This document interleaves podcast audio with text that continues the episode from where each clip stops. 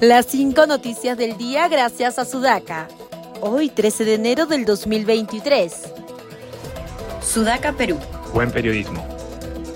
El Congreso de la República oficializó la inhabilitación por 10 años en el ejercicio de la función pública al congresista Freddy Díaz Monago. La decisión de la representación nacional fue aprobada con 77 votos a favor. El propio Díaz Monago votó en contra de la sanción y cuatro se abstuvieron. La Fiscalía de la Nación informó que hasta el momento ha abierto ocho investigaciones fiscales por las muertes acaecidas tras las manifestaciones violentas, 17 carpetas fiscales por las personas lesionadas y 80 a fin de investigar a quienes presuntamente habrían cometido delitos contra la administración pública como disturbios, violencia, resistencia a la autoridad y entorpecimiento al funcionamiento de servicios públicos. El general PNP Óscar Arriola acusó directamente a Sendero Luminoso de fomentar las movilizaciones violentas.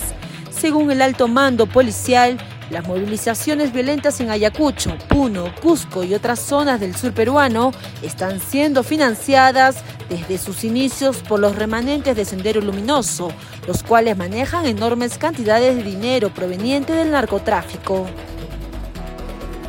En tanto, el ex defensor del pueblo, Walter Gutiérrez, se pronunció sobre las violentas manifestaciones en el interior del país e indicó que la protesta es un derecho legítimo de los ciudadanos. Sin embargo, ello no implica que puedan quemar a un policía vivo. No es derecho de la protesta cerrar una carretera que son claramente actos criminales. Por eso el Estado tiene la obligación de atajar, detener y repeler con toda la fuerza necesaria, pero dentro del marco de la ley, detalló.